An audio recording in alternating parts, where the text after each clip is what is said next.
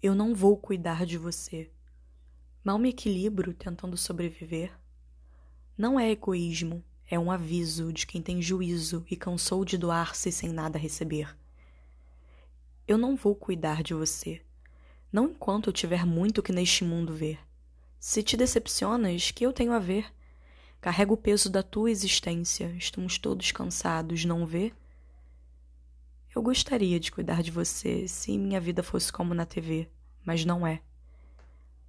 Meu bem, não procure em si um porquê, procure se conhecer. E quem sabe, no meio do caminho, a gente encontra um ponto de equilíbrio e, sem precisar nada prometer, você cuida de mim enquanto eu cuido de você.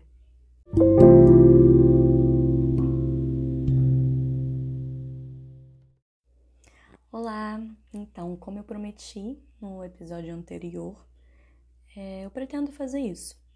Talvez não em todas as poesias, mas algumas. Comentar depois um pouquinho sobre, sobre elas. Né? É, o meu processo criativo é meio engraçado. Às vezes eu vejo uma cena que me ativa um negócio, um gatilho, e daqui a pouco eu sento para escrever e toma outro rumo. E isso é bem bacana também, né? Então, sobre o que eu escrevi, falei agora há pouco. Ah, só um, um off aqui, um adendo. Ignorem o fundo se tiver som de passarinhos, moto, faz parte, né?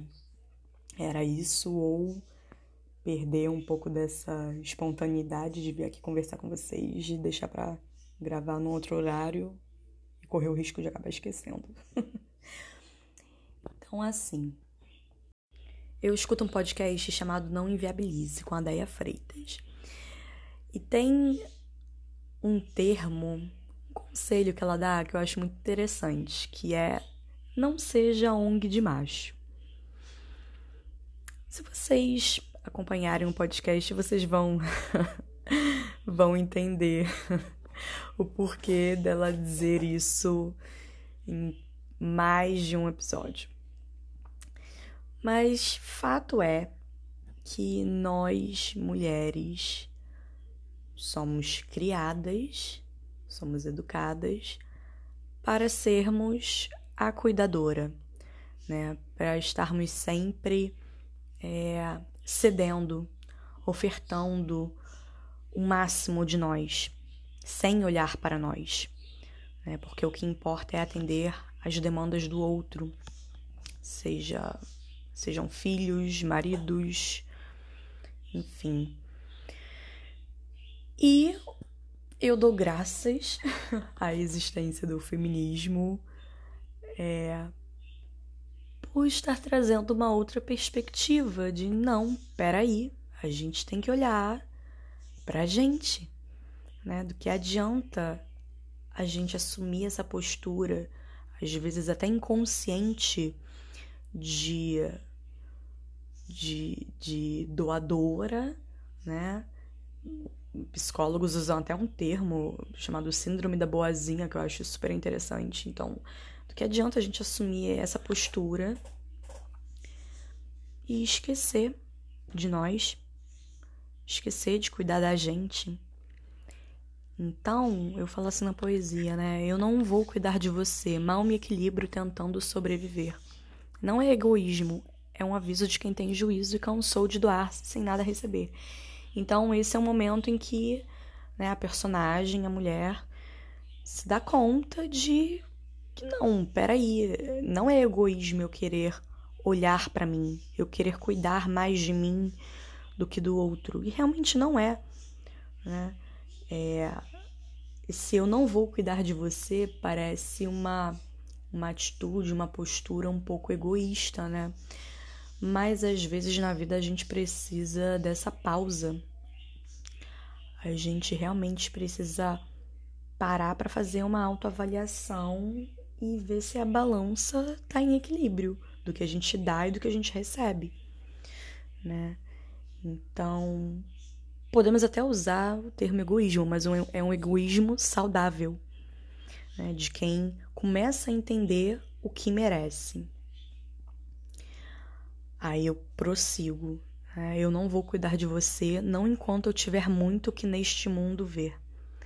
Porque quantas vezes a gente se priva né, das nossas próprias vontades, desejos de conhecer o mundo, de nos aventurar, de inventar, de viver a nossa essência, mas algo ali nos trava porque a gente prioriza o outro ou porque a situação nos obriga a priorizar o outro, porque nem sempre também é uma escolha nossa.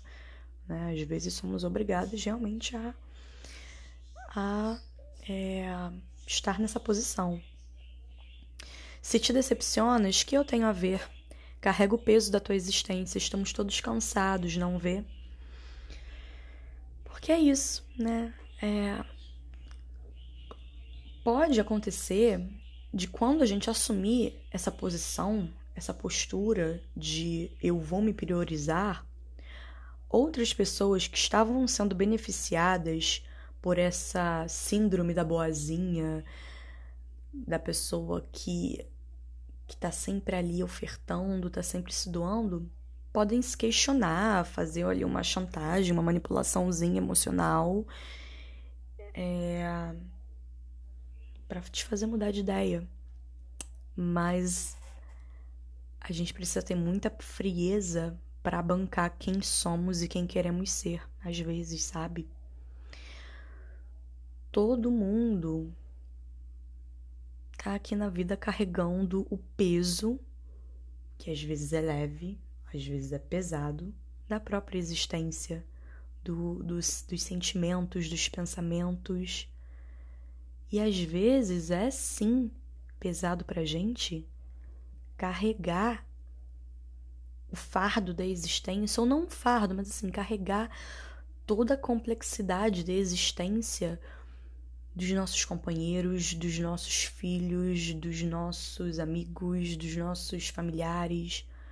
Há situações em que a gente precisa se afastar, olhar como se fosse um filme e pensar e talvez até mesmo dizer: eu não vou me envolver nisso daqui, eu escolho não me envolver, porque eu já tenho muito que lidar. Quantas vezes também é, um amigo chega até nós para desabafar, para contar a vida, problemas, mas às vezes a gente a gente tá tão cheio de coisa também que a gente não tem nem energia para ouvir o outro e, e, ajudar, dar uma palavra amiga, né? Às vezes a gente precisa desse tempo, desse momento. Então continua a poesia assim: Eu gostaria de cuidar de você se minha vida fosse como na TV, mas não é, né? Qual é a ideia disso? Se a vida fosse ideal, se não houvessem injustiças sociais, raciais, se tivéssemos as condições perfeitas, poderia ser mais fácil cuidar ali do outro. Mas nem sempre é. Então eu continuo assim. Meu bem, não procure em si um porquê. Ou seja, não procure em si um porquê dessa minha atitude, né? Dessa postura de vão me priorizar, porque é isso, às vezes não tem nada a ver com o outro. Às vezes é algo que nós precisamos fazer por nós mesmas. Não é, muitas vezes não é sobre o outro, é sobre a gente. E aqui eu continuo, procure se conhecer. Porque é isso, da mesma forma que essa personagem, né? E eu falo personagem porque, enfim, nem toda poesia eu tô falando sobre mim. é, mas no caso dessa personagem, né, o, o procure se conhecer porque ela tá nesse processo também de autoconhecimento, de, de retomar uma autonomia, de aprender o que é se colocar em primeiro lugar. E quando a outra pessoa faz isso por ela mesma também,